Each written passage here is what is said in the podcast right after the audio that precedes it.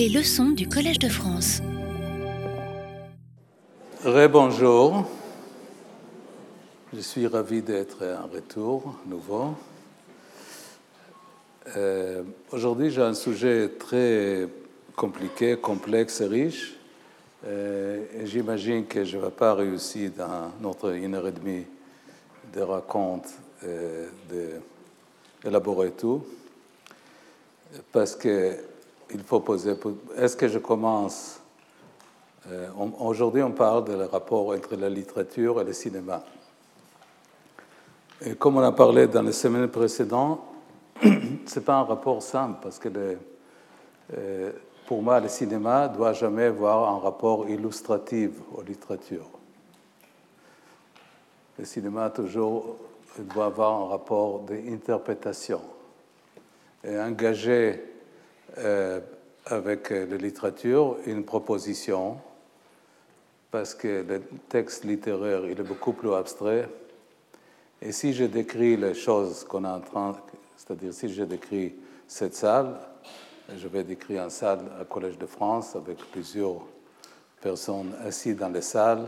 Je peux décrire les couleurs des vêtements, l'architecture de cette salle, mais ça va être des séries de mots.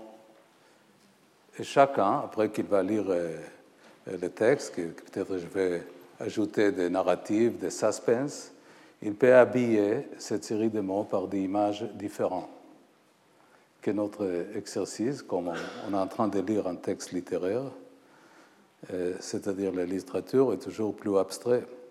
Elle nous laisse l'espace d'interprétation et d'attacher une image iconographique à cet euh, euh, texte. Le cinéma, comme on a dit dans le titre et les leçons d'aujourd'hui, est le plus autoritaire. C'est-à-dire, si je filme cette euh, salle, c'est une salle particulière, avec des visages particuliers, et dû le problème d'adaptation des textes littéraires au cinéma. C'est-à-dire que, dans quelque façon, la démarche, à mon avis, cinématographique, il doit amener de l'abstraction. Sinon, on devient trop spécifique. Et les films qui sont strictement contents d'être illustrations de textes littéraires, je crois qu'ils n'engagent pas vraiment d'un sens profond avec le texte. De toute façon, comme le, méd- le média de cinéma, à mon avis, c'est un média autonome, respectable, euh, elle doit toujours proposer une lecture, une lecture précise, particulière, mais elle n'oblige pas comme une lecture exclusive. Dû les, les problématiques de rapport entre les social sciences, comment on dit social sciences Les sciences sociales, vis-à-vis du cinéma, l'historien, il va piquer dans les films l'élément qui sont une bonne illustration pour certains discours ou argumentations historiques.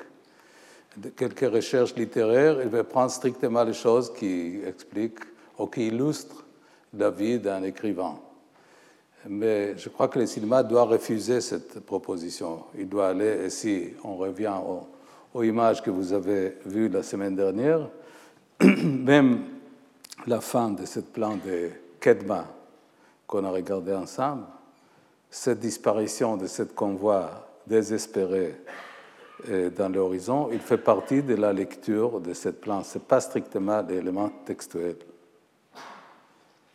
Le cinéma, il a certains avantages. Le cinéma, il peut proposer euh, une, un espace, un rythme à la lecture. Comme on lit un livre, alors on peut euh, de faire aller euh, on peut reculer aussi. Euh, mais le cinéma, il est linéaire, un peu comme la musique, c'est-à-dire on, écoute un, morceau de Beethoven ou de Mozart du début à la fin. On voit un film du début à la fin. Si on a un livre, et on peut euh, arrêter, on peut revenir pendant la lecture, et c'est une pratique qu'on fait souvent. On peut faire techniquement, aujourd'hui, avec la technologie actuelle, on peut aller, euh, on fait un marche arrière, mais les cinéastes et le cinéma, ils nous demandent de voir les séquences, la structure, comme un vecteur avec une certaine euh, continuité préécrite. C'est ça la grande différence entre le cinéma et la littérature, entre des autres. Alors, pour parler de, cette euh, parce que j'ai fait quelques euh, adaptations de textes littéraires. Beaucoup de mes films étaient d'idées originales ou des idées inspirées par le contexte, le contexte politique, le contexte culturel. Certains films étaient adaptations de textes littéraires. Mais pour parler de ça, je peux parler de, je peux parler de, de textes très importants qu'Aristote il nous écrit au IVe siècle avant Jésus, euh, euh, dans son texte, euh, son texte s'appelle Poetics. Poetics en français aussi, merci.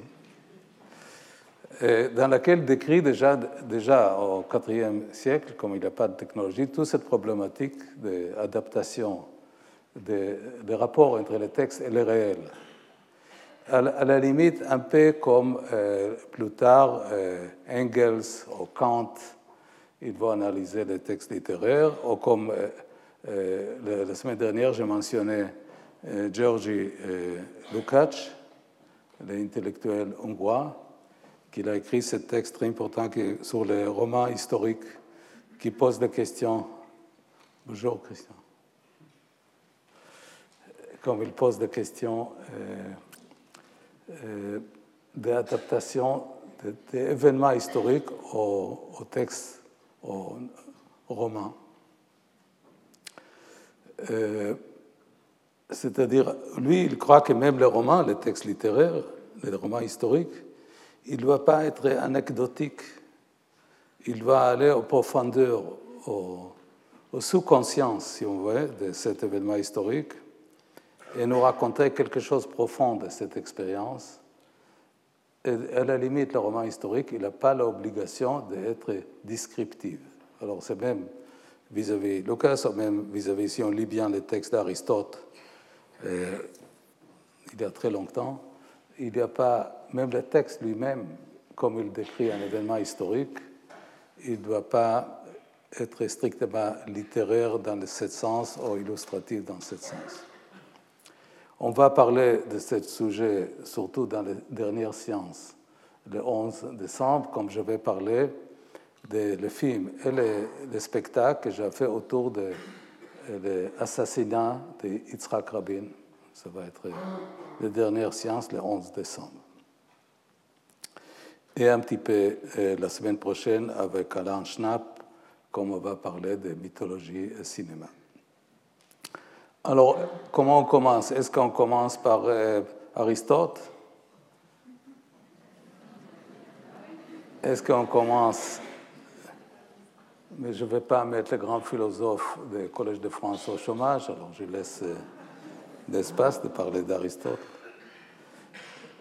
Est-ce qu'on commence par euh, l'expérience que j'avais récemment, comme je visitais un magnifique expo de Marcel Duchamp cette grande artiste qui nous, qui explique effectivement, si on peut utiliser le terme explication, que est d'ailleurs un résultat de la grande guerre mondiale, que l'objet, l'objet lui-même, il a une œuvre artistique, c'est-à-dire qu'il veut, dans quelque façon, démocratiser le mot art. L'art existe partout, il existe un euh, objet qu'il s'appelle fountain, il existe. Euh, est-ce qu'on parle de Marcel Duchamp qui va à la limite de cette abstraction, qui, tous les arts conceptuels inspirés par lui? Est-ce qu'on prend le, texte biblique dans lequel euh, vous savez que le, problème de traduction, qui est aussi un problème qui existe dans le cinéma, c'est-à-dire si on prend même le livre de Genèse dans la Bible, le premier des livres, euh, qui commence par l'explication de création du monde, euh, il, on, a parlé, je mentionnais plusieurs fois euh, André Breton sur le manifeste sur le surréalisme, qui est l'important des hasards et le chaos. Alors, le premier texte de la Bible, il parle de chaos, de Tovavo, Tobo. C'est-à-dire que même la création du monde, vis-à-vis du texte biblique, a commencé par le chaos. Et après, il y a un travail systématique euh, de mettre l'ordre, de, construire des divisions. Et si on prend la langue hébraïque, là, j'essaie de couvrir un grand territoire, excusez-moi. qui est mon langue natale, qui était le sujet d'une très grande thèse que ma fille Keren a écrit sur la langue hébraïque comme langue maternelle, un très bel texte que je vous conseille, qui a été édité chez le CNRS, l'édition CNRS. Alors, dans la langue hébraïque, par exemple, dans, sur, cette histoire de création, à un moment donné, Dieu décide de créer la division entre l'eau et le ciel. Alors, si on prend la langue, la sonorité de la langue, en hébreu, l'eau, c'est maïm, d'ailleurs pas loin des mots arabes aussi, que moyim aussi, maïm, et shamaim, c'est le, ciel. ok? Alors, on va presque à un travail de plasticien, c'est-à-dire comme Dieu il a fait une grande ligne d'horizon qui divise des surfaces, l'eau et le ciel. C'est très beau. Dans l'hébreu, les sonorités de la langue, maïm et shamaim, on voit l'écho de ce travail d'articulation des surfaces, c'est-à-dire c'est dans le langage. Et aussi, si on divise le mot shamaim au démon, si les gens qui comprennent ici hébreu, je fais hommage à François Ier qui est obligé qu'il y a trois savantes qui vont, apprendre, vont, nous enseigner l'hébreu au Collège de France. Alors, si on prend le mot shamaim, si on la divise à des mots, c'est-à-dire c'est l'eau, water there, c'est-à-dire il divise entre l'eau et l'autre ailleurs. Alors, ça existe dans la sonorité des langues hébraïques. Mais comme le grand traducteur britannique de King James commence à traduire la Bible en anglais, il, il décide de ne pas appeler ça euh, Maïm et Shamaim que dans les langues hébraïques, vous savez, il y a toujours une ambiguïté extrêmement intéressante entre la physique et la métaphysique. Il, traduit la division entre water et heaven. Heaven, c'est un, impact religieux très fort. D'abord, on perd tout l'aspect sonore que je viens de parler. On n'a plus, cette magnifique sonorité Maim Shamaim, mais on est ici water et heaven c'est-à-dire euh, euh, l'ambiguïté physique, métaphysique est perdue. Ce n'est pas un lieu particulier, c'est un lieu religieux. Alors, il y a toujours le, problème, le grand problème de traduction, et comme j'utilise souvent les langues hébraïques et arabes et plusieurs autres langues dans mes films, il y a toujours ce problème de traduction, de transmission de certains sens d'une certaine langue dans notre langue. Et, là, aujourd'hui, on va parler surtout sur euh, deux films que j'ai faits. le premier, ça va être Tilly, qui est une adaptation d'un texte d'Aaron Appelfeld. Et le deuxième, on va voir quelques aspects de Rosa Credi, qui est adaptation de, de texte d'Elsa Triolet. On reste aussi dans le chronologique parce que comme la semaine dernière, on a terminé avec plus tard, tu comprendras, qui parle de, euh, de, collaboration française dans l'époque de Shoah, et la Deuxième Guerre mondiale. On a terminé avec celui-là. On commence avec Tilly, qui est le projet de, que Appelfeld nous partage avec nous son expérience comme enfant pendant le Shoah. Alors, je reviens, on va revenir à ça tout à l'heure. Alors, Appelfeld lui-même pose cette question de langage, qui est très intéressante. Et d'ailleurs, dans un très grande interview, et dialogue qu'il a fait avec Philip Roth, que je vous conseille, c'était aussi édité, c'est publié par le New Yorker et par le Review of Books, mais aussi par, euh, il y a une traduction française existante d'un un bon texte de Philip Roth qui s'appelle Parlons travail, dans lequel il a choisi, je crois, une dizaine de écrivain qu'il a respecté du monde entier, il, fait des dialogues avec Appelfeld. Et Appelfeld, qui alors il était né à Bukovina, pas loin de Tchernovitch, d'une famille bourgeoise juive, et, son expérience d'un enfant dans le, le Shoah, c'est que sa mère était tuée par des soldats allemands devant ses yeux. mais sa langue euh, maternelle était la langue allemande, parce que cette région a fait partie de l'Empire austro-hongrois. Et Appelfeld va émigrer plus tard en Israël, un peu comme les derniers euh, plans qu'on a vus la dernière fois de Kedma. Alors il arrive en Israël, il parle allemand, même pas yiddish, et il, décide, il y a quelques musiques quelque part.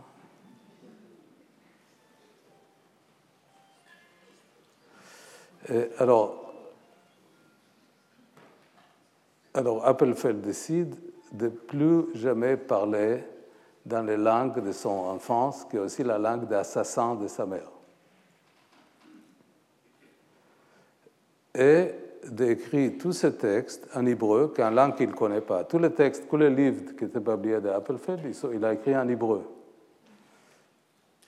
Et, dans le kibbutz où il était, dans la nuit, il est, en train d'apprendre l'hébreu et ça devient euh, son langue des immigrants qui va écrire tous ces textes, toute cette expérience magnifique, parce qu'Appelfeld, il n'est toujours pas pour les, à nouveau illustrer le cauchemar de Shoah, mais aller par des choses très minimalistes, très, très méticuleuses de son impression des garçons de 13-14 ans, comme il était obligé de cacher euh, pendant la guerre. Alors, Appelfeld, je reviens en question de langue. Alors, il, écrit, il refuse d'écrire en allemand. Il refuse même de parler allemand, la langue d'assassin de sa mère.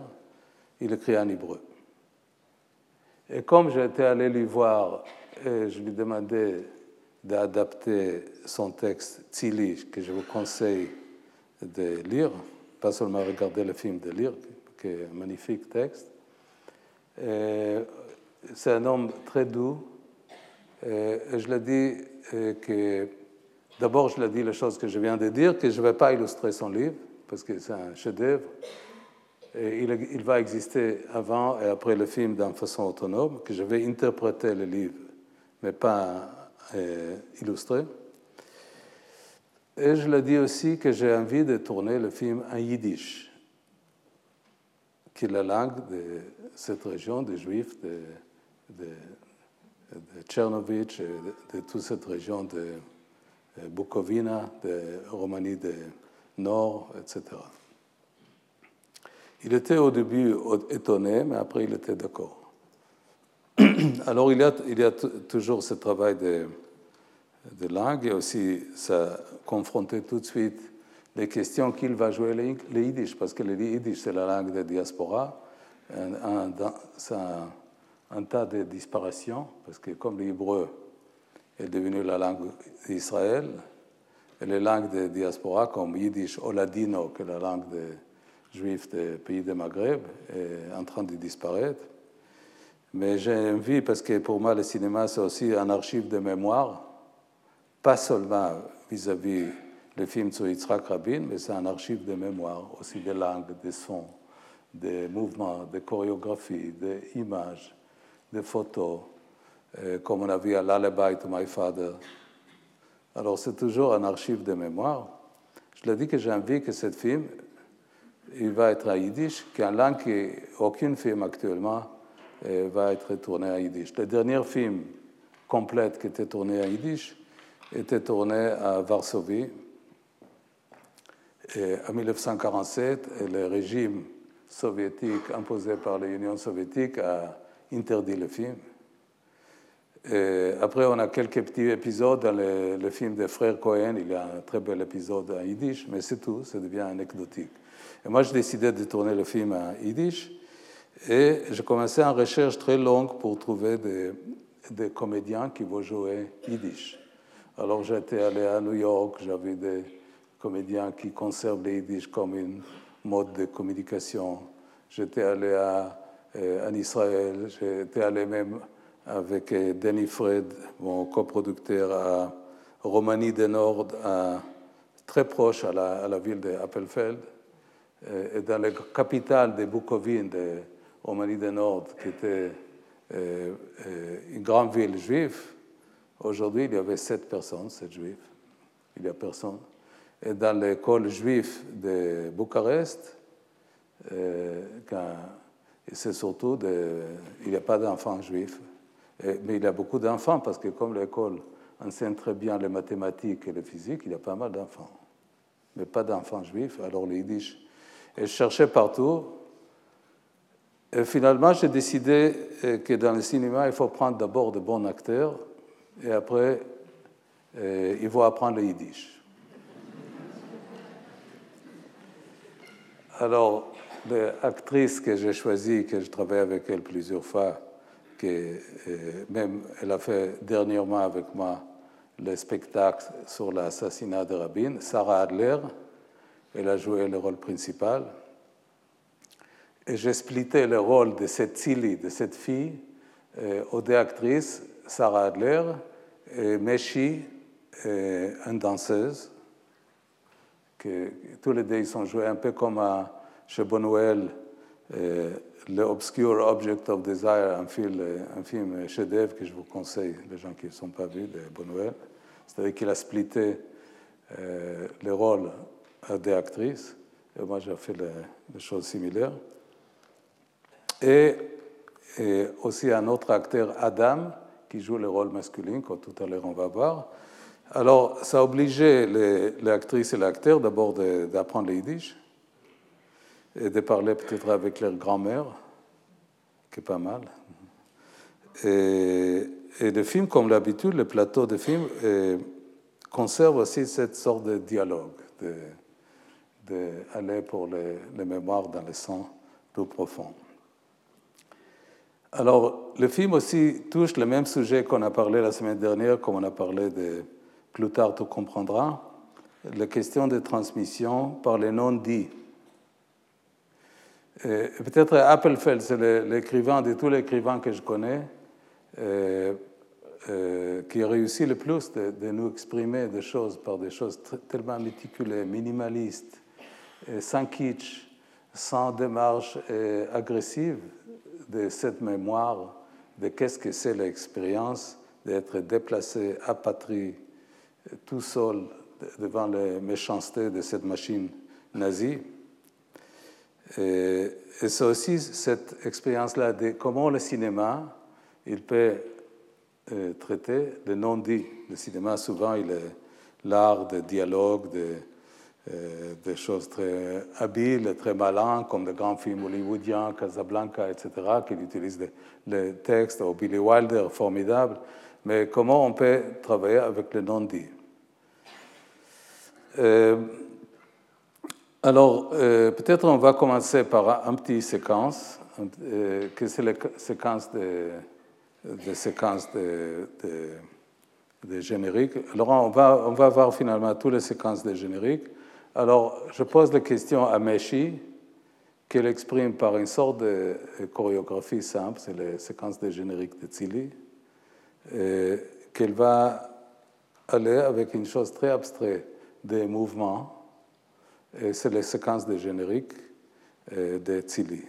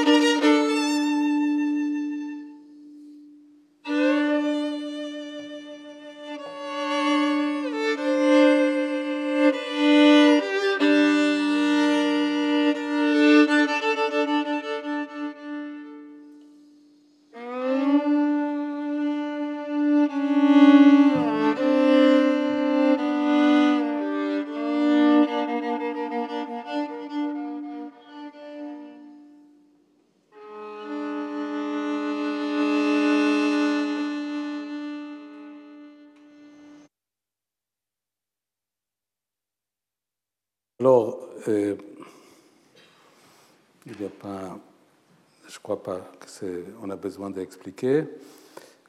Comme j'ai envie de vous montrer pas mal d'extraits de Tsili, peut-être on va aller aux prochaines séances. Et, là, c'est Sarah Adler, parce que Aaron Appelfeld, il a décidé d'incarner lui-même d'un corps d'une fille, pas un garçon, et de voir comment il était sauvé par la nature, pas par l'être humain, la nature, les arbres, où il a caché les, contre les sauvageries humaines. Et c'est presque les, il, avait des fins, il, a été persécuté, des fois il était presque attrapé. Alors on va passer aux prochaines séquences de Sarah Terre dans la nature. On va voir peut-être toutes les séquences, on verra.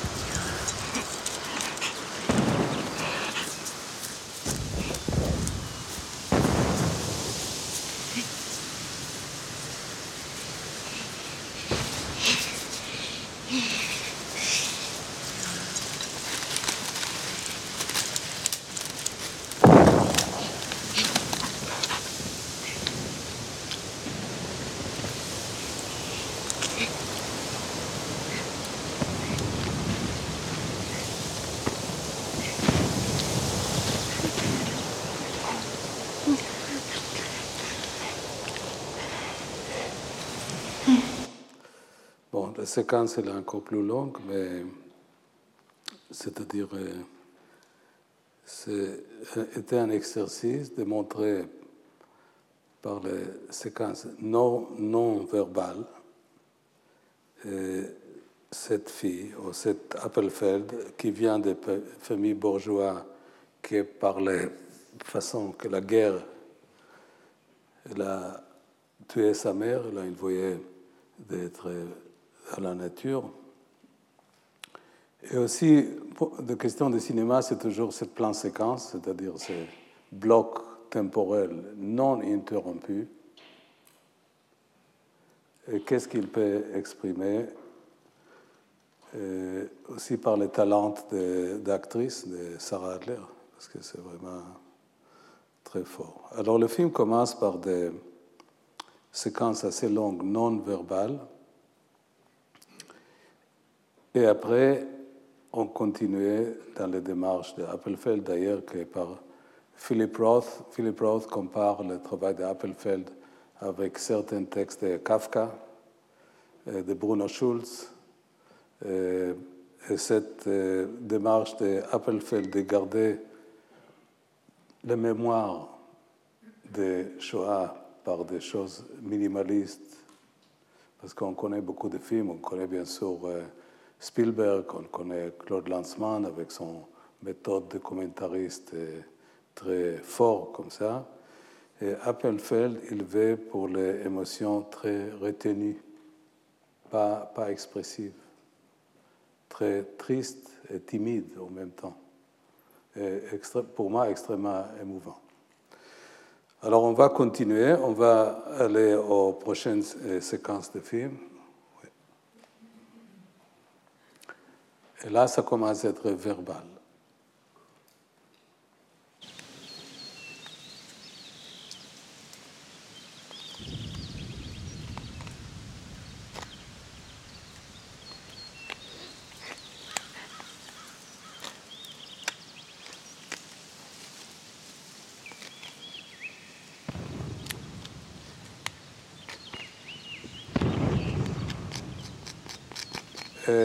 Comme il y a la guerre, il n'y a plus de musique. Le seul son, c'est le bruit, hors les paroles. Il n'y a pas de place pour la musique.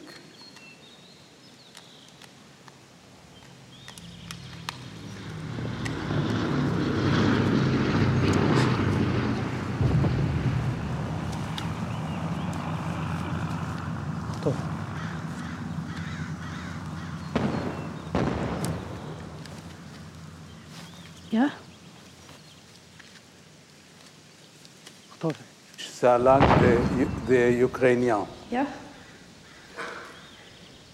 Звідки він?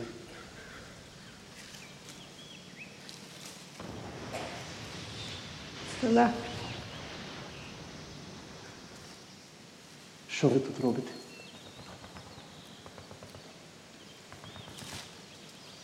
Коли йдете назад в село?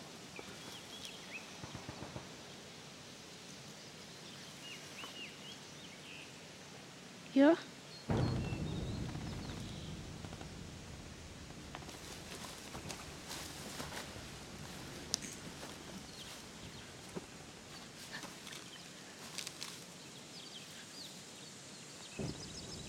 הייתי וחליב.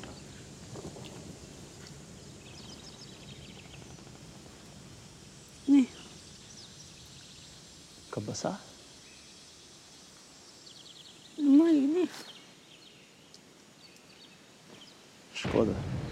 Би заплатив.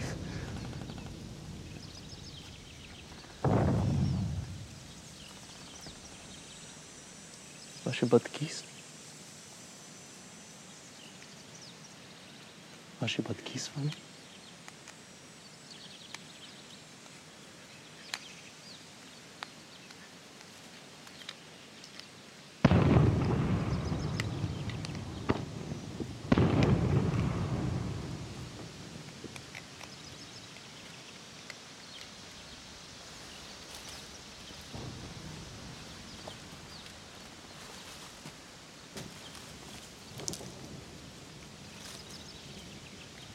je sais pas de qui, cette famille.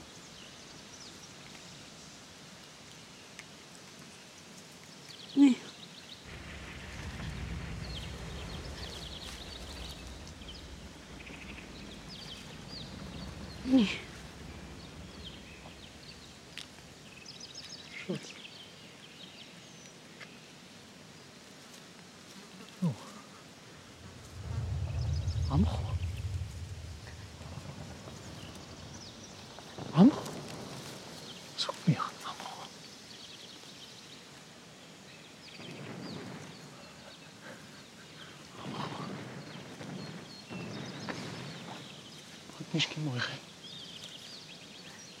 Is Mark.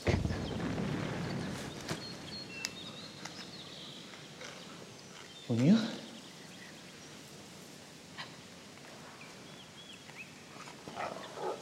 Bent u op de?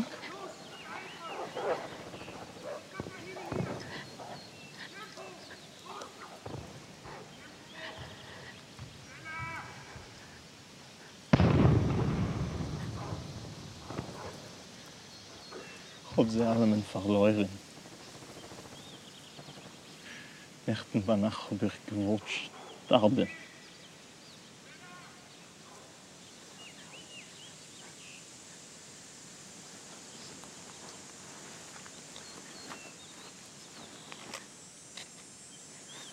nicht mehr kennen.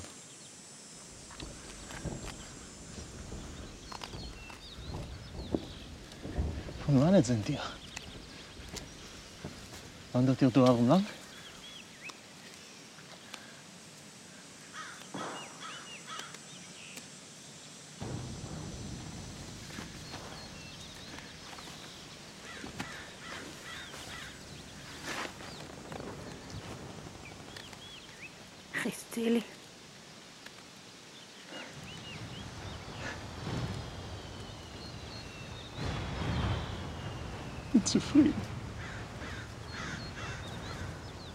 Er sei zufrieden.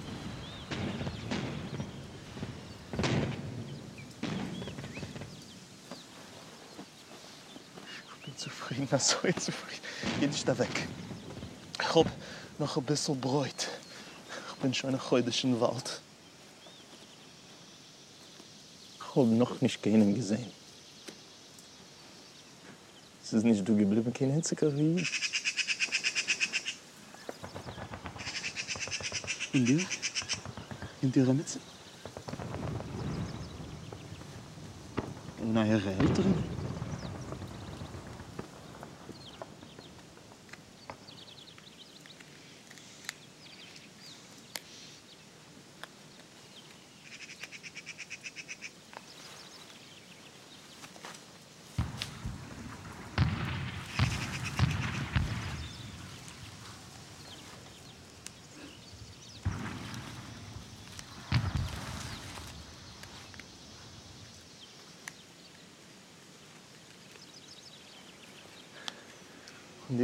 kinderen met zijn. Und eure Eltern. Ich weiß nicht. Ich weiß nicht, Boris. Fragst du mich alles?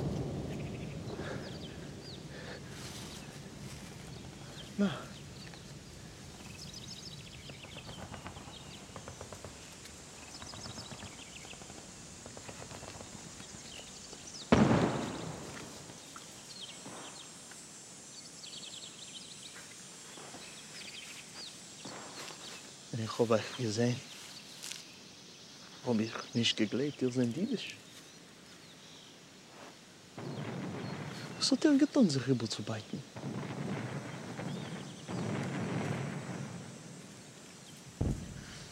Gar nicht. Gar nicht. Macht sich nicht narrisch.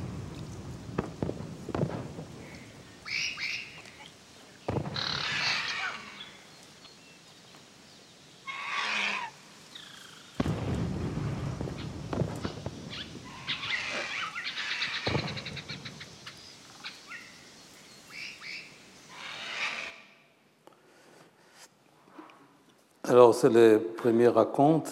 Et Etzili, elle va raconter Marek, le changement de langue, l'identification de, par les sept euh, changements de langue, qui, comme j'expliquais, n'est pas très facile à expliquer parce que, euh, comme souvent dans le film aussi que j'ai fait en Israël, j'utilise euh, l'hébreu et l'arabe, ça pose toujours en question comment on arrive de communiquer les différences de, langues de, euh, au moyen de communication. Euh, alors, Appelfeld raconte toutes ses expériences dans la guerre, comme il cache dans la nature, comme il, a, il était sauvé par des voleurs de cheval. Euh, jusqu'à sont arrivés euh, plus tard en Israël.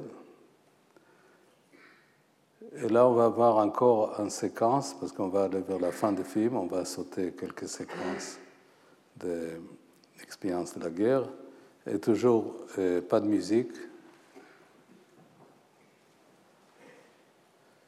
Euh, strictement les bruits, les chiens qui cherchent l'avion, le bombardement. Euh, c'est aussi le travail sonore de, de ce film fait par Alex Claude, qui suivit beaucoup de films depuis Kadosh, Kippour. Il a fait le travail de son, c'est-à-dire qu'il y a toujours une équipe qui travaille dans la construction d'images. Et surtout, si les images sont si délicates et si minimalistes, ça demande encore plus d'exigences de tout le monde qui fait partie de ce groupe, euh, qui sont composites, comme je dis. Alex est né à Varsovie, alors il est sensible à cette, euh, cette film. C'était un travail extrêmement fort de euh, donner une présence à cette sorte de sentiment qui est très répressé, dans quelque façon, chez Appelfeld aussi. Alors là, euh, la guerre est finie. Comme, comme il dit Alain René, la guerre est finie. Tous les rescapés, maintenant, ils sont dans un camp, euh, dans une sorte de grand hangar. On va voir cette séquence. Et dans cet hangar, on va, je, vous demande aussi d'écouter les, différentes langues. Il y a, il y a les yiddish, il y a les russes, il y a l'allemand, il y a euh, plusieurs langues en même temps dans ce euh, mouvement.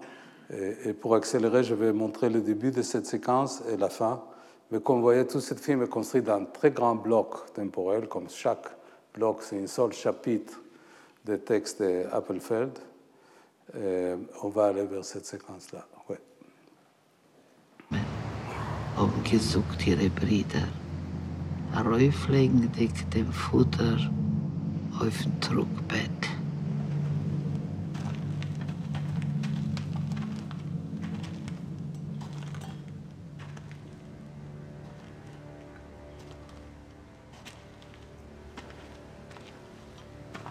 Wir haben keinen Platz für dich. Verwundete überall, Flüchtlinge auch. Die Stadt wurde bombardiert. Der Doktor arbeitet von früh bis spät. Ich hoffe, dass er bald kommt, um dich zu untersuchen. Der Tod ist nicht so schrecklich. Wisst weiß ich euch. Du hast Glück, dass Darf du ein nur Bett Giber hast. sein, die schändliche Wir haben gar Schreck. keinen Platz hier. Ich habe ein Krankenhaus seit einer Woche nicht verlassen. Haben es Giber der Schreck, seht als euch Jeden anders. Tag bringen sie noch und noch Verletzte. Die Front ist nur 20 bin Kilometer von glücklich. hier. Ich kann nicht mal nach Hause Ja, gehen. ich mein bin Mann glücklich. ist schon wütend auf mich. Also ich bin Giber gewinnt der Schreck. Er ist nicht gerade geduldig. Er will mit mir schlafen. Reiser ist nicht keine Zeit. Öffne den Mund, das ist Tonic. Ständig aber hole. Ständig ist du etwas, was mir muss beweisen.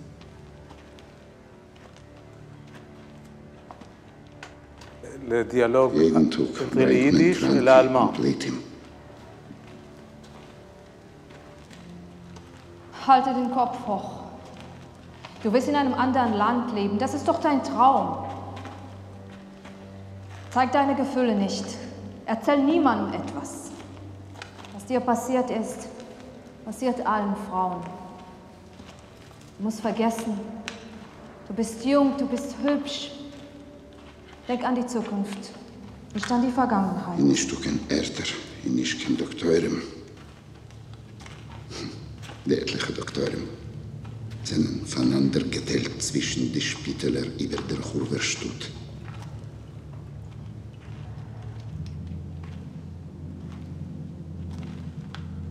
Никак не могу понять.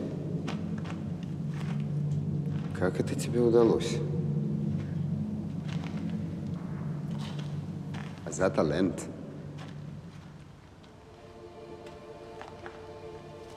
У меня бы так не получилось. Все во мне выдает меня. Угу. Mein Äußern, mein Nuss, meine Augen, mein Essen, mein Schlufen. Alles.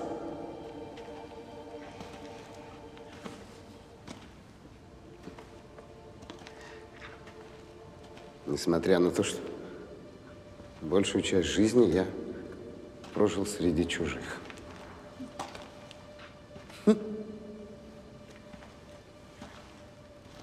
Мой папа всегда говорил,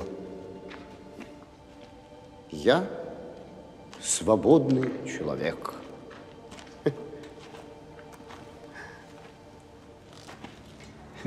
Он любил повторять. Ich bin ein freier Mensch. Ein freier Mensch. Я на него не похож. Я боюсь. Ich bin ein Pardon. Ich hab Meure.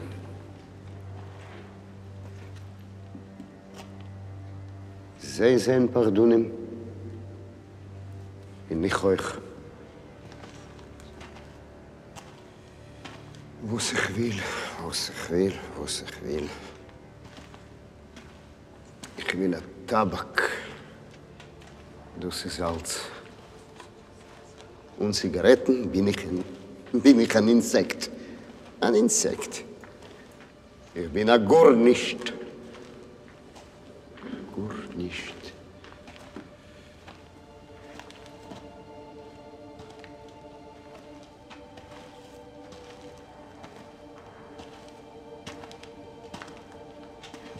Ausgebrochen, die Sinne in Gas, sind alle entlaufen, in übergelost Zilli, soll hieten die Stieb. Sie haben gemeint, als ein klein, schwach Mädel wird kein Schlechtes nicht geschehen. Und sie wird uphieten, Segentum, bis wird dadurch der Gefahr. Zilli hat gehört, und sich nicht umgeriefen. Die Panik ist gewesen groß. Und es ist nicht gewesen, keine Zeit sich zu vertrachten. Man wird kommen, dich nehmen, haben gesucht ihre Brüder. Rauflegen dich dem Futter auf dem Trugbett. Noch in derselben Nacht sind rein die Sellner im beräubte Häuser. Es ist gewesen a Klugerei und Gewalten bis in Himmel. Aber sie hat man etwas nicht umgerührt. Erst hat man sie nicht bemerkt. Sie hat sich behalten in Häuf, in der hintersten Bude, zwischen die Fesslach und die Säck. Sie hat gewusst, als sie darf hinten die Stieb. Aber die Schreck hat sie abgehalten. In der Behältnis hat sie gehofft, als er von nun, der wird sie kommen riefen. Dem ganzen Raum haben ausgefüllt Geschreien, Billereien, Schießereien. Von Schreck hat sie übergehasert die Wörter, was der Alter hat sie ausgelernt. Das Murmeln hat sie beruhigt und sie ist eingeschlafen. Schon lang ist sie geschlafen. Wenn sie sich aufgehabt, ist gewesen Nacht. Und eine tiefe Stillkeit hat geherrscht darum. Sie hat herumgenommen die Säck von dem Kopf. Und ein Licht vom Himmel hat sich hereingerissen durch die Krates von der Bude. Sie hat sich ein bisschen aufgehoben, ungelehnt auf die Hände. Beide Füße in Gewinn gelähmt von Kälte. Sie hat mit beiden Händen ungerieben die gelähmte, kalte Fies. der Wettig ist vorbei. Eine lange Zeit hat sie sich unsparendig auf beide Hände gekickt auf den Himmel. Und als sie kickendig haben sich geöffnet ihre Lippen und gemurmelt. Und vor wem wirst du dürfen abgeben an den Verkäschen? Derweil haben sich ihre Füße erwärmt und sie hat aufgenommen für sie die Säge. Sie hat sich gesucht, ich muss aufstehen. Und sie ist aufgestanden. Die indische Bude ist von ihr. Die Bude ist gewesen von Broste breiter. Hat gedient für das Kleid von Glätzer. Festlich an alte Wanne. In ein paar lehmene Tepp. Ach, jetzt hier, wohl kein nicht eingefallen, als das verloste, schmutzige Ort kann sein ein Behältnis. Jetzt hat sie gefühlt eine Bänkschaft zu die verloste Sache. Zum ersten Mal ist sie gestanden frei in der dunklen Nacht. Wenn sie ist gewesen, ein Kind, pflegt man herablosen die Ludens sehr früh. Und wenn sie ist ausgewachsen, hat man nicht gelassen, ein Reus in der Finster. Das ist gewesen die erste Finsternis, wo sie hat Mamisch umgehabt mit ihrer Hand. Sie ein Reus von der Handbude und sich gelost rechts zum Feld. Mit der Mul hat sich über ihr entpleckt der Himmel. Hoch über ihr. Und sie ist gewähnt kleiner von die Kukurydze-Stängler. Schuhlang ist sie gegangen, sich nicht ihm gekickt. Danach pflegt sie sich aufstellen und sich einhören zum Flüstern von die Blätter. Es ist gewesen ein leichter Wind und die kalte Finsternis hat beruhigt ihr Durst.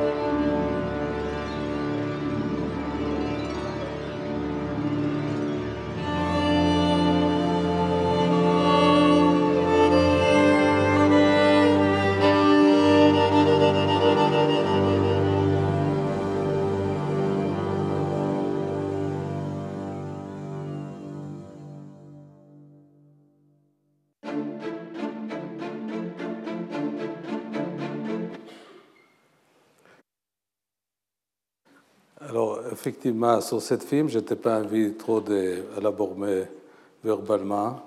Et vous comprenez le problème de faire des conférences sur le cinéma, parce que le cinéma, il va parler lui-même. Et c'est même encore plus compliqué parce qu'on est en train d'éditer les leçons inaugurales que je suis très content qu'il va être publié. Mais comment on exprime des images, des sons, des rythmes par le texte? Difficile. dans cette dernière séquence, alors il y a aussi effectivement le yiddish, l'allemand, euh, le russe, mais aussi la question des rapports entre l'image d'archives et l'image filmée. Et en regardant l'image qu'on a trouvée dans les IVO, que c'est l'Institut de Yiddish à New York, qu'on était allé à New York, l'archiviste de cette euh, très grande institution en Amérique, il m'a carrément filé tous les disques durs avec toutes les images qui étaient filmées jusqu'à quelques semaines avant l'invasion nazie euh, de l'Europe de l'Est, on peut imaginer qu'un bon partie de ces enfants qui filmés là, ils sont plus en vie, exterminés. Alors, c'est un film, c'est vrai qu'il appuie beaucoup euh, sur le travail d'interprétation des spectatrices et spectateurs, parce qu'il n'a pas didactique, il ne peut pas être réduit, même avec le très grand désir des historiens, etc., à simple discours simple. C'est-à-dire qu'il y a l'expérience cinématographique holiste, qui est composite, c'est-à-dire qu'il y a l'image, il y a les bruits, il y a les, présences de la musique, l'absence de musique, les chorégraphies des danses. C'est-à-dire qu'il y a une sorte de recherche des modes de représentation de cette euh, cauchemar qui quand même a réussi de détruire 6 millions de juifs européens par les nazis et leurs collaborateurs européens. Alors comment on garde en trace à cette euh, méga histoire européenne par les simples médiums de cinéma? Et c'est ça la question qui m'intéresse dans plusieurs films, chaque fois dans les questions qui, qui évoque, et comment on, peut raconter cette histoire sans l'hystérie, sans les euh, performances faciles, mais avec des séries de nuances, de détails, euh, comme on a vu la semaine dernière Jeanne Moreau et Pauline Girardot, mais là on va Sarah Adler et Meshi, euh, avec le rythme naturel, et que chaque séquence, il doit garder le temps qu'il faut qu'il garde. Et aussi, je vais attirer votre attention que comme j'ai fait beaucoup de plans séquences, vous vous souvenez des plans séquences des premières leçons inaugurales de Book of mais aussi des autres dans lesquelles les caméras bougent tout le temps. Là, j'ai décidé que la caméra va être complètement statique. Elle ne bouge pas un millimètre, sauf en séquence qu'on n'a pas montré, dans laquelle euh, c'est la fin de la guerre, et s'il arrive de fuir, etc., et là, la caméra bouge. Mais c'est-à-dire que tout l'acte qu'on fait, il y avait une question que j'ai beaucoup euh, aimée il y a quelques semaines sur l'objectivité ou neutralité du cinéma. Il n'y a rien de neutre. Il y a chaque acte qu'on fait dans le cinéma, c'est un acte volontaire. Si on met un cadre, on décide qu'est-ce qu'il y a dans le cadre, on décide qu'est-ce qui va être éliminé des cadres. Si on veut que la caméra bouge, c'est une signification. S'il veut qu'il reste statique, ça dit autre chose. C'est-à-dire qu'il faut être conscient de cette, de cette médium de cinéma, qui est un médium très très fort, et, garder à la fois sa simplicité, son minimalisme, un petit hommage au Bauhaus, qu'on a parlé d'autres jours, mais aussi d'autres minimalistes. Et même, comme j'ai évoqué tout à l'heure Marcel Duchamp, vous avez vu dans les dernières séquences l'objet, l'esthétique d'objet dans cet hangar qui est une sorte de, d'hôpital improvisé, comme la guerre est terminée. Alors, euh, effectivement, euh, Tsili, euh, dans cette euh, série de leçons au Collège de France, je pas le, le, temps de montrer, mais ça me fait un grand plaisir de voir le challenge de faire une sorte de synthèse de 40 ans que je fais de films. Euh, des fois, de, si vous vous souvenez de, de, petits Super 8 de la guerre de Kippour, dans laquelle j'ai filmé les, les vestes, euh, ma veste, comme j'ai sorti de l'hélico, euh, qui était fait il y a plus de 40 ans, euh, euh, en 1973, jusqu'à Tzili, qu'il était fait à quelques années. Et je crois que le film, le fi- les deux films, comme aujourd'hui, comme tous les films, ils sont disponibles sur le, sur le site euh, Collège de France et vous pouvez voir le film entier si vous voulez euh, aller par Internet, c'est possible. Alors, toute cette question euh, que, notre thématique au- aujourd'hui des rapports entre le cinéma et la littérature, c'est-à-dire comment le cinéma peut avoir un dialogue sincère avec un texte littéraire qu'il respecte. Ça existe aussi dans d'autres films qu'on ne va pas avoir le temps de voir.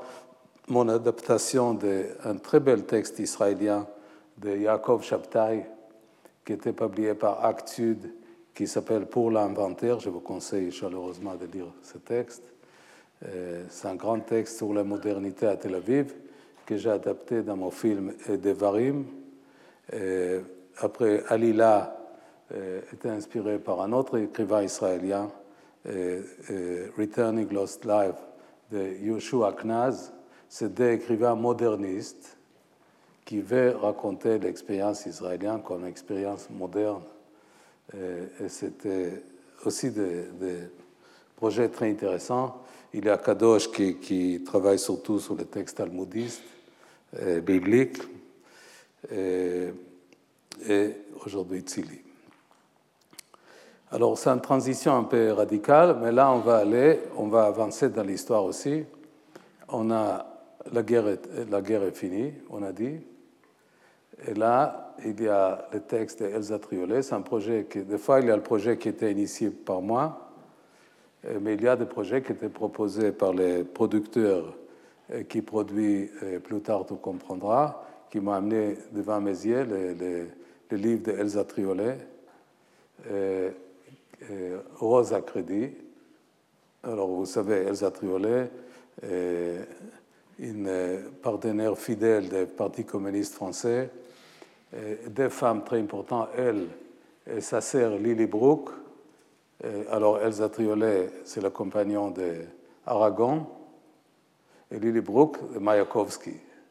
Alors, c'est des femmes, des sœurs qui ont un impact très fort sur la culture européenne des années 50. Et, et Elsa Triolet décide de faire une trilogie qui s'appelle L'année des nylon. Nylon, oui. L'âge des nylon. Dans laquelle, et je trouve qu'avec grande justesse, elle exprime que la société européenne, après le cauchemar des deux grandes guerres mondiales, on a mentionné le centenaire de la fin de la Première Guerre mondiale, mais les deux grandes guerres, ils ont produit une société qui était plus envie d'écouter des idéologies. L'idéologie a, marqué beaucoup de, mal. Ils n'ont même pas été envie de plonger dans l'émotion. Euh, Parce que euh, des fois, comme je passe en allemand, je vois que les Allemands, dès que tu parles d'une façon impassionnée, ils sont presque flippés. L'émotion a amené aussi des choses très mauvaises, pas strictement des choses très tendres. Euh, C'est-à-dire l'incitation par l'émotion pour la haine a servi beaucoup le, régime autoritaire européen. Et, Elsa Triolet nous raconte effectivement que la société française, après la guerre, elle a envie de plonger dans les phases des sociétés de consommation. Que la consommation, les, les grands plaisirs des bourgeois aussi, des vins, de bonne vie, etc., elle, va devenir une sorte de façon d'évaporer ou de libérer de, toute cette expérience euh, cauchemardeuse de, la guerre. Et, elle va effacer peut-être, l'envie de, cette époque qui humainement euh, on peut comprendre, euh, de plus parler d'idéologie, de plus d'éliminer le sujet. Et, et dans quelque façon, elle fait un livre sur une chose encore très compliquée à, à articuler, que la nuit, le boredom. Alors c'est encore un challenge très différent, comment on fait un film sur le boredom qui ne va pas être ennuyant? et c'était le challenge de ce film que, que j'ai fait sur cette proposition de faire une adaptation d'Elsa Triolet. D'ailleurs, je trouve qu'une des choses que j'ai remarqué, que je trouvais. Alors, le, le texte d'Elsa Triolet, il passe dans la grande majorité dans les salons coiffure. Et, j'avais aussi le grand plaisir de voir des acteurs et des actrices fabuleux. il y a Pierre Arditi, il y a Léa Sedou, qui est le rôle principal. Il y a Ariel Dambal, qui est le propriétaire du salon coiffure dans lequel travaille Léa Sedou. Il y a Valeria Bruno Tedeschi, qui est une sorte de femme de ménage de ce salon coiffure. Alors, j'ai tout un brochette d'acteurs et d'actrices français magnifiques.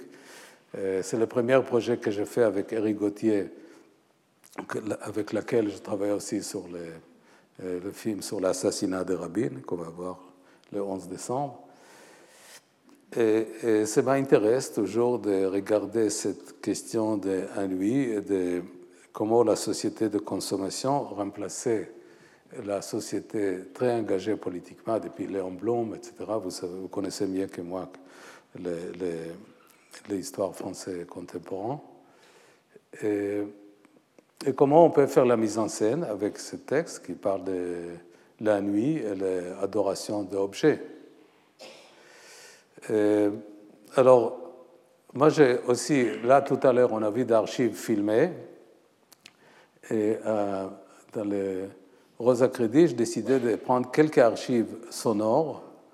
On va commencer par un petit extrait d'archives sonores, c'est-à-dire on était allé à INA pour chercher des euh, émissions radio d'époque, d'après-guerre, et c'est un petit morceau qu'on va voir les, les, en archive sonore avec le début. Là, l'extrait va être beaucoup plus court.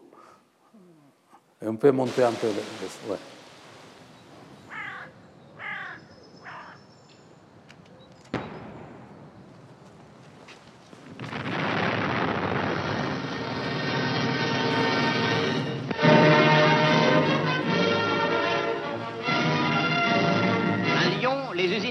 qui travaillaient pour les Allemands ont été sévèrement atteintes par les bombardements alliés. M. Robert Lacoste, ministre de la Production industrielle, est venu sur place se rendre compte des résultats d'une expérience passionnante. Au lendemain de la libération, on a arrêté M. Berliet. Mais on n'a pas pour cela arrêté les usines. Bien au contraire, en l'absence forcée de M. Berliet, la direction est assurée aujourd'hui par les techniciens et les ouvriers de l'entreprise. Et ils ont montré qu'ils savaient prendre leurs responsabilités reconstruire et produire. Sous cette nouvelle gestion où les ingénieurs, la maîtrise et les ouvriers travaillent côte à côte, une grande œuvre a été entreprise avec courage et avec joie. On répare tant bien que mal les ateliers éventrés. Les ouvriers sacrifient des samedis et des dimanches pour remettre en état locaux et machines.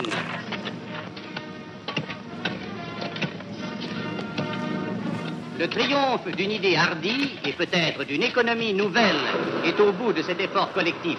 Il faut prouver que les travailleurs aiment leur travail quand ils peuvent l'aimer, quand ce travail est fait par eux, pour eux et pour le bien commun. La preuve est faite.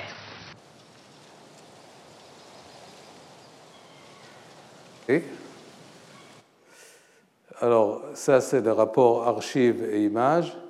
Et on va passer tout de suite au, prochain extrait, dans lequel il y a. Euh, il y a, je crois que ça, euh, voilà, c'est scène-là, avec Arditi, elle est assez douce, etc.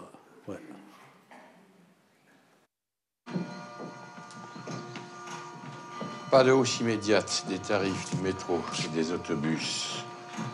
Cette décision a été prise contre l'avis du gouvernement. Raidissement brutal des socialistes en faveur des 3000 francs.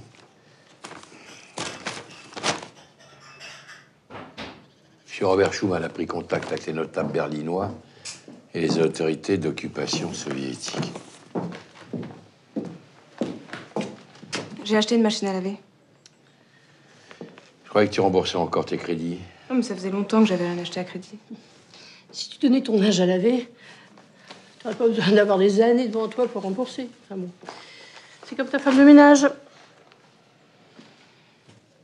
Elle essuie le bidet et le lavabo avec le même torchon. Et ensuite, elle touche le pain. Ça me donne envie de vomir. Qu'est-ce que vous pensez d'un nouveau salon en rotin, monsieur Georges? Ah, c'est quand même pas de la cajou. Ah, mais c'est indispensable. Il y a des gens qui viennent bridger chez moi. Des gens très bien, très chics. Ils se moqueraient de moi avec mon cosy. Des amis? Non. Enfin, de toute façon, tu vas plus jamais nous voir. Même pas Cécile, qui est fiancée. Je suis plus une enfant, moi. Ah bon Tu es devenue si sèche. J'aurais jamais cru.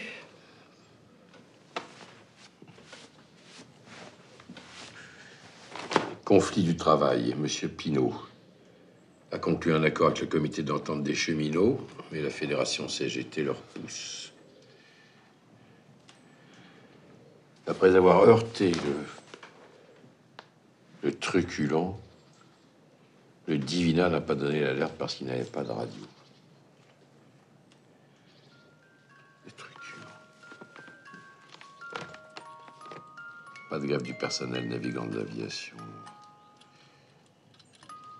Les syndicats protestent contre la réquisition.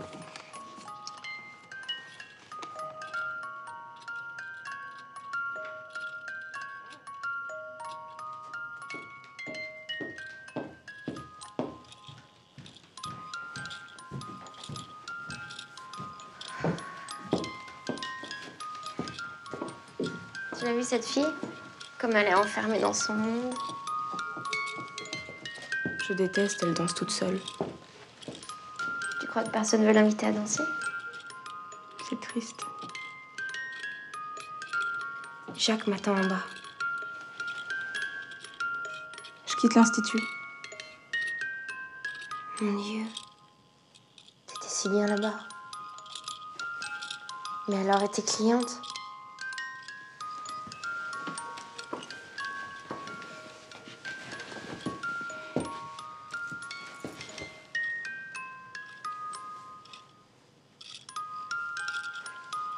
Il m'a fait une proposition. Je te raconterai demain. Bah dépêche-toi, tu vas être en retard. Quelle histoire Tu l'as dit à maman Oh, Je pense que moi j'ai rendez-vous demain à l'institut pour un coup de peigne. N'y va pas. Ils sont pas très contents que je parte. Et tu vas travailler où? Il est nouveau ton manteau? Je le connaissais pas. C'est Jacques qui m'a invité chez un de ses clients. Une maison de couture qui vient d'ouvrir. Oh, mon Dieu, j'allais oublier mes perles. Je suis toute retournée par ce que tu viens de dire.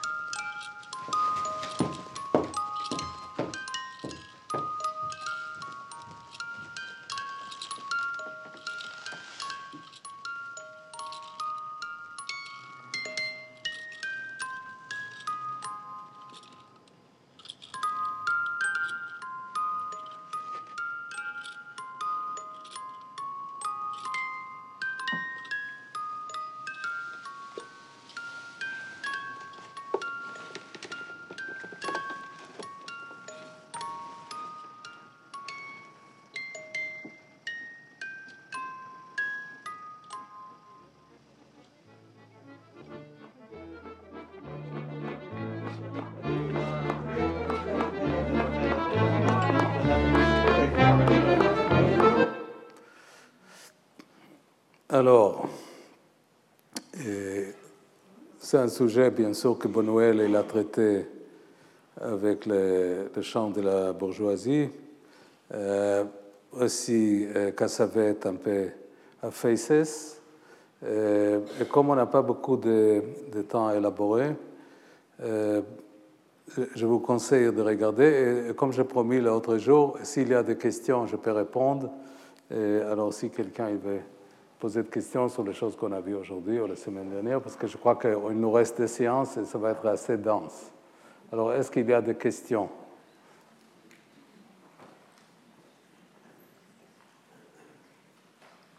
Tout est clair.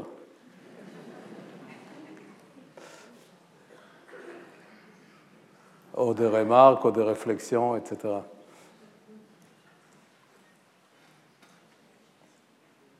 Non, il n'y a pas de courage civil non?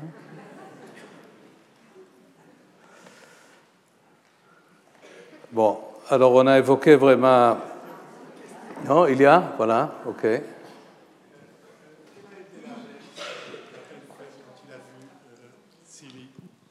Pardon? Quelle a été la réaction de, de Appelfeld quand il a vu votre film euh, Alors, effectivement, comme le film était sélectionné à Venise, je l'ai appelé. On a pris l'avion à Tel Aviv. L'avion, il arrivait très tard, je crois, à minuit.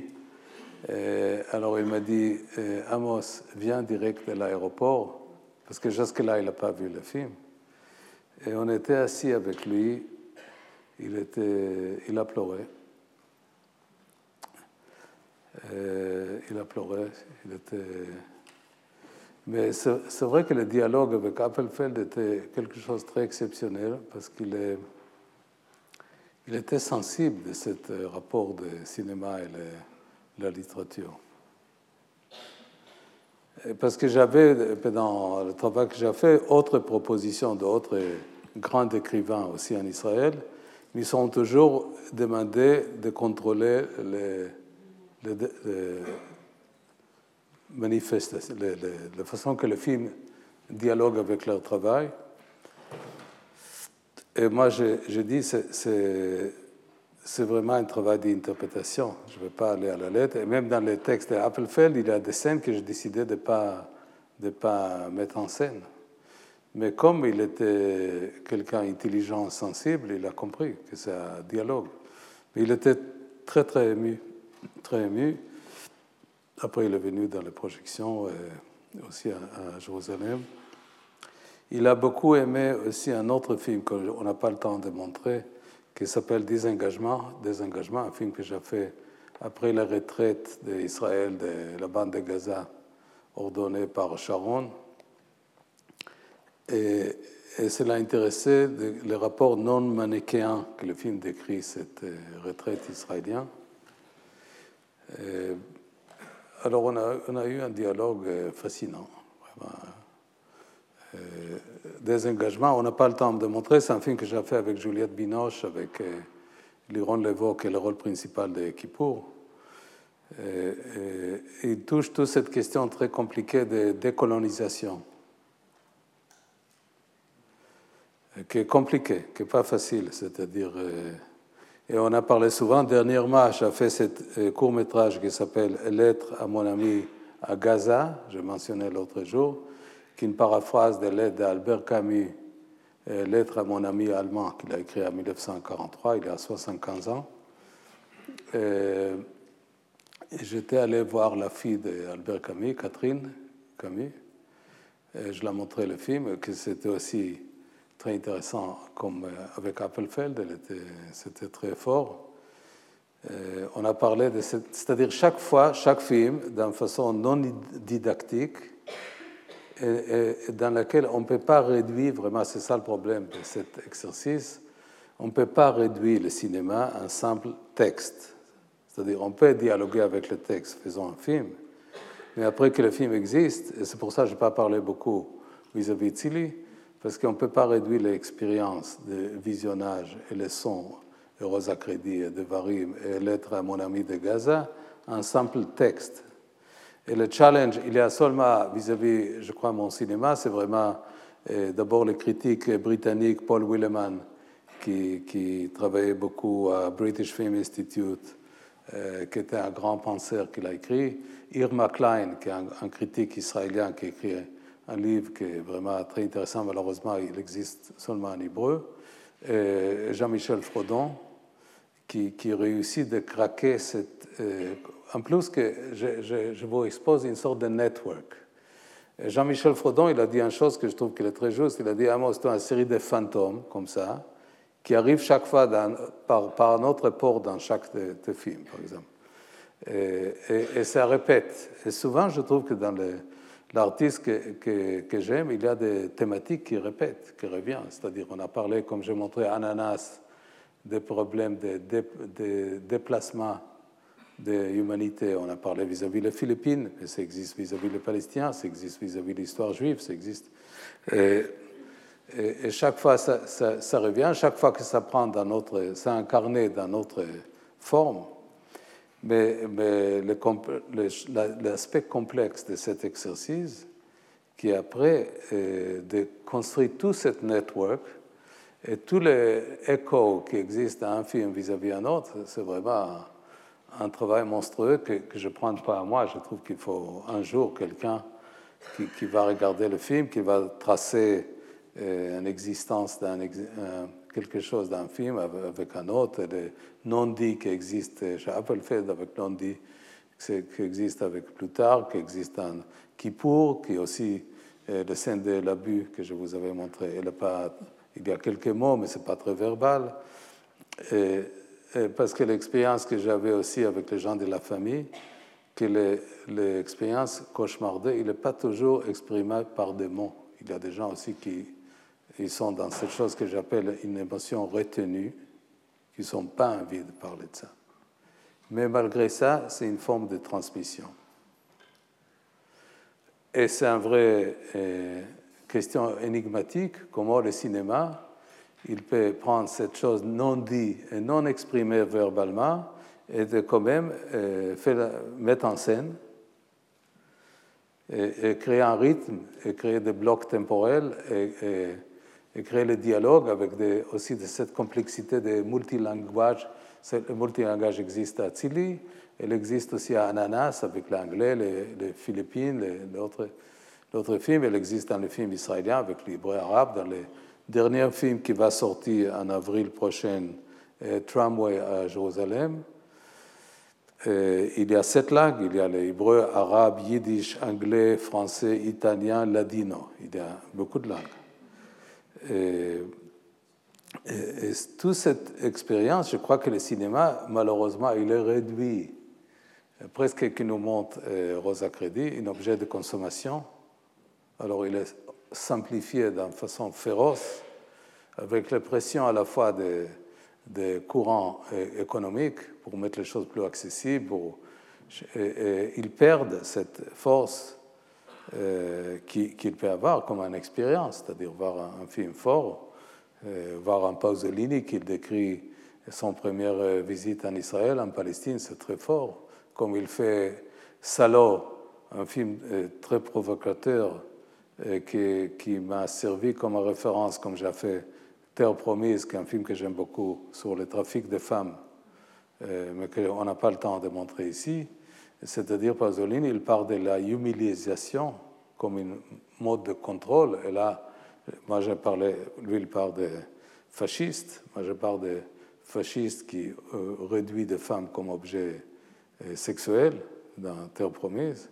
Mais c'est-à-dire comment le cinéma, il peut nous donner cette euh, expérience. Et, pour revenir à votre question, Appelfeld était très, très sensible à, que, que cette film, qui n'est pas exactement de façon literally une adaptation de son texte, arrive d'exprimer cette sorte de silence, cette sorte de euh, ni capacité ni nécessité de, bombarder avec des dialogues malins une situation qu'elle peut exprimer autrement.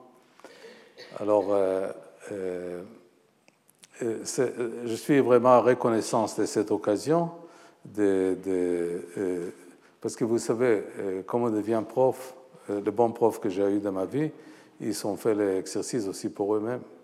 C'est-à-dire, je suis content que vous êtes toujours là, que c'est rempli, et merci de vous êtes invité de revenir pour les deux restants.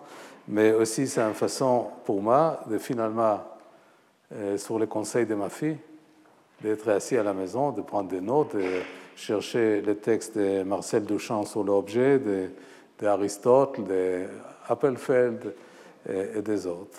Merci d'être là aujourd'hui. À la prochaine. Merci. Retrouvez tous les contenus du Collège de France sur www.colège-2-france.fr.